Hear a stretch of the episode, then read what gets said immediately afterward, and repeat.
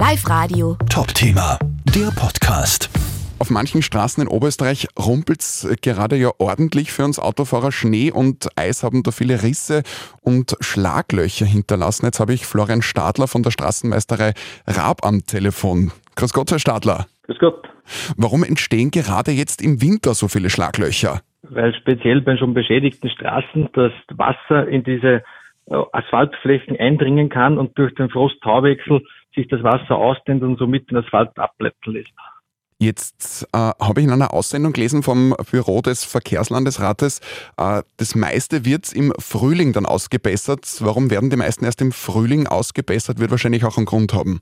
Ja, wir können jetzt im Winter nur mit Kaltasphalt die größten Schadstellen sanieren.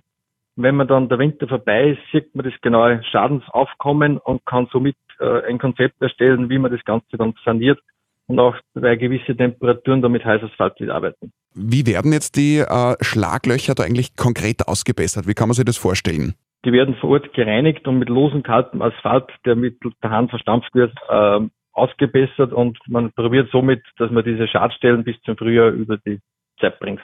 Ab wann reicht es eigentlich so ein Ausbessern nimmer mehr, sondern muss vielleicht auch ein Straßenabschnitt vollkommen neu saniert werden? Das kann man da jetzt nicht so pauschal beantworten. Das hängt von mehreren Faktoren ab, wie der, der Straßenuntergrund oder die Asphalttragschichten äh, im, imstande sind. Ähm, das muss man sich in den einzelnen Fällen speziell anschauen. Live Radio. Top-Thema, der Podcast.